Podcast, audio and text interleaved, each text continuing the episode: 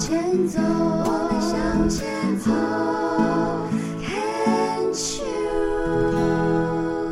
Can Cheers 牵手之声，欢迎收听由我黛比姚黛伟为大家主持的《黛比的生命花园》。黛比的生命花园每一集都会邀请到许许多多的癌症病友哦，来分享属于他们的生命花园。我真的觉得在这个节目当中，我的收获绝对比我的付出还多。从他们的身上听到每一个人独一无二的生命故事哦，他们的花园，呃，怎么栽，怎么种，然后怎么样的收成，我都觉得，嗯，能够呃听到。能够听到他们的分享，我都觉得是一件与有荣焉的事。那今天为大家邀请到的这一位呢，嗯，我很好奇，因为他是一位舌癌的病友。通常听到舌癌就哈啉酒啦，哈薄槟榔啦，哈假婚啦，哈、可是这位呢，年纪轻轻只有二十九岁，那她是一位女生，她大概在二十五六岁的时候发现啊、自己有舌癌，当初呢就很快的处理好，到了二零二零年，也就是两年前的时候复发到现在是二期，那采取的治疗方式是淋巴的扩清。加皮瓣手术，黑是啥？听不？等一下来好好问他一下，他就是 Ritz，Ritz 你好。嗨，Debbie，我是 Rich。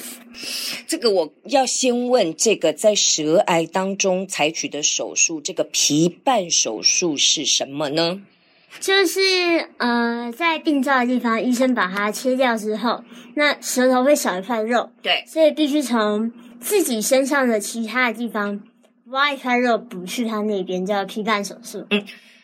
你当时是左侧还是右侧？舌头右侧下面，右侧后后方了，对不对？对根部了。嗯，那要补肉的话，我猜想是很大一块吗？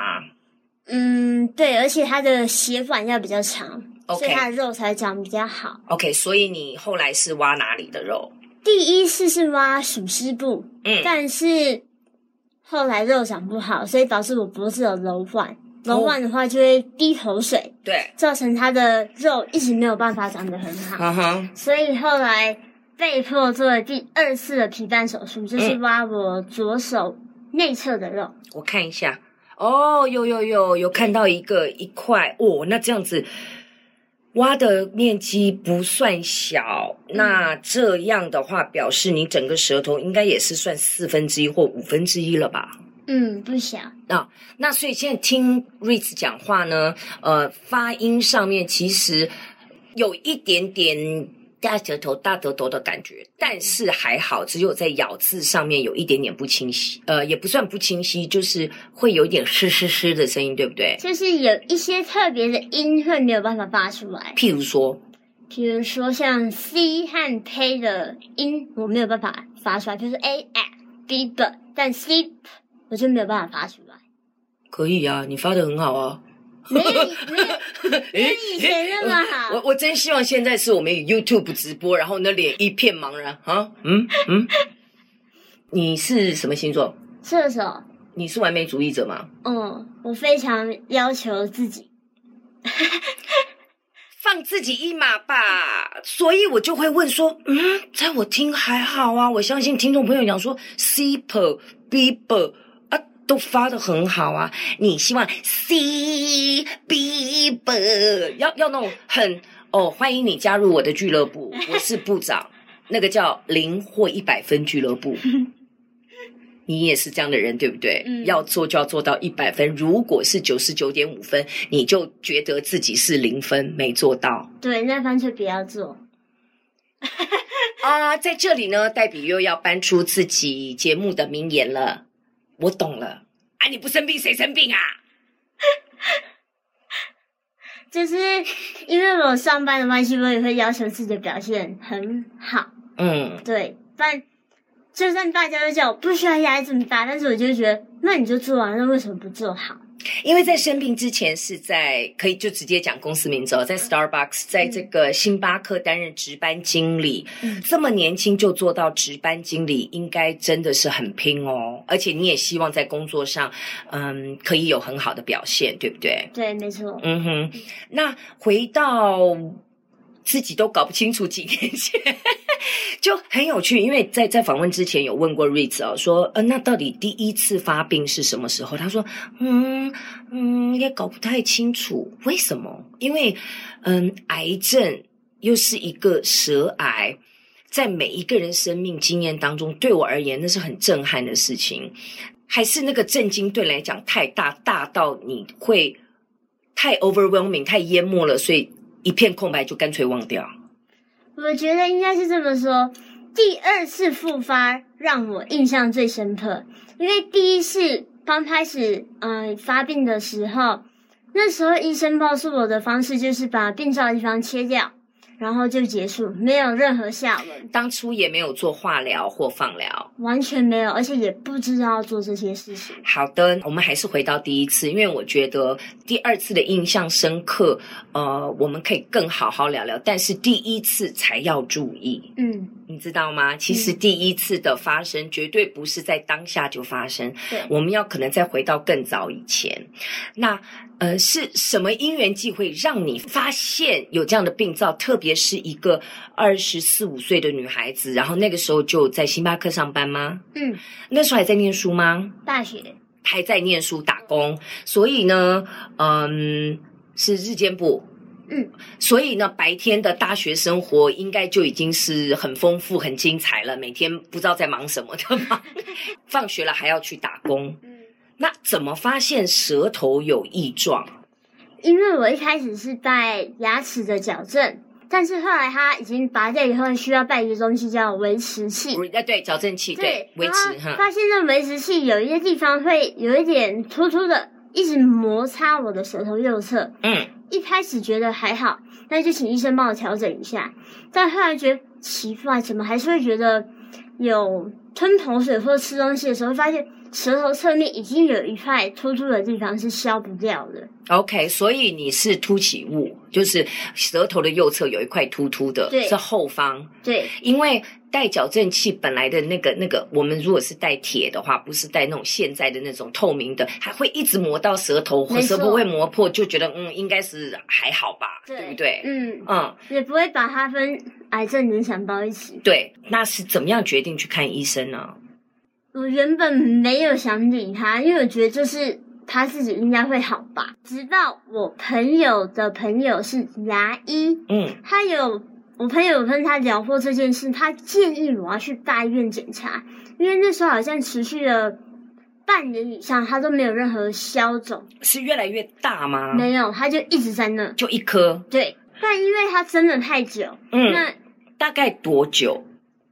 我觉得应该有十到十一个月，将近快一年。哦，那真的是很年，跟甚至二十二三岁就开始了。嗯，OK，然后，因为毕竟他是牙医建议我去这样做，嗯那我觉得也是一个专业的建议，那我就不如去检查一下吧，因为在那也不是办法。嗯，然后，于是我爸妈也觉得比较保险，那就去检查。你是家里唯一的小孩，是第几个？排我行老是几第？二个，排行老二，嗯上面是有一个哥哥下面没有啦，没有了，所以你是家里的幺女，嗯然后也是独生女这样子。没有，还有一个哥哥。elder brother No no no，你这样子还是算 only girl，哦哦，好这个意思，啊，好这个意思，嗯你是家里唯一的女生，所以这样，你哥哥跟你差几岁？一岁他对你好吗？超好，那所以你就家里小公主喽。也没有我的个性不哦太，旁像边陪来的 partner 就点头如捣蒜哦。还好啦，稍微 No no no，因为其实听你讲话的音调，还有你的整个的的，对我来讲，我的判断嗯大概、就是家里应该保护的也很好。啊还不错。 旁边的的头已经不知道点到哪里去了，可恶！干嘛要他进来坐在旁边这样子？OK，所以呃，爸妈也觉得应该要去看。对因为你大概呃不以为意，也不会跟妈妈、爸爸讲说，哎、有一个东西耶，没错可能讲过了也就算了。这样、嗯他们觉得，因为你也没有 address，也没有很注重的去跟他们讲。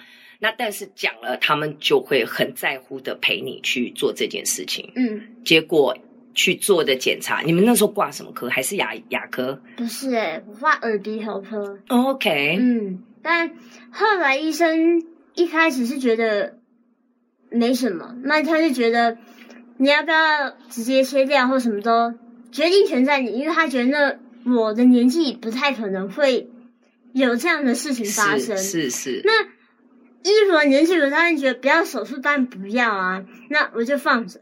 后来每天都一直心思在那一粒上面，我爸妈觉得不行，于是隔了一两个月吧，又再带我去检查，那这次换了医生吗？没有，还是原本的，嗯因为不知道要怎么处理。然后后来发现它是恶性的，那等于是两个月后去做了什么样的检查？发现是做穿刺还是做切片切片。 ？OK，对，你知道我就会很好奇说，那为什么第一次不做切片呢？呀、我我也不也不知道，但是我觉得这算是是医生的职责吗？我不知道，因为这份这部分的专业知识我是我跟你讲，没真的有嗯很难讲，就是判断，因为医生不是神。我听了这么多的癌友的分享，就是医生不是神，他们也是依照他们呃从医的经验、嗯 practice 他们职业的经验的大数据累积。嗯所以在他的大数据累积当中，没有这么年轻的孩子，呃，人啊、女孩有这样的一个病例。那如果是比较 careless，比较不在意，就觉得说那先这样，因为如果在意，你会回来。你懂我的意思吗？所以当然你也做了这样的动作了，那他就会再去做切片，就发现是恶性。当时是一期还是二期？我有点忘记了欸，因为就是我跟你讲，我现在懂你为什么忘记了，因为你一定就是那种一片空白的，像玩偶一样，大人怎么说一个口令一个动作，因为你也没有办法去应对这个事情，然因后为当确下就实。太震惊了，震什么都听不惊下，去所以天塌下来有爸爸妈妈、哥哥，还有你旁边的好朋友，一大堆人帮你挡着，你就 呃，你同意吗？嗯，同意大概在当时，因为真的那个冲击太大了，嗯，没错，所以当时就是手术、切除，耶、就这样。就结束，然后你就恢复正常的生活，没错，然后也没有去再多注意自己的饮食起居、生活状态、心理状态一开始有，怎么做。可能因为等一下，耶我们先聊到这里，然后下一段我们再来继续聊一聊，好不好？好嘞，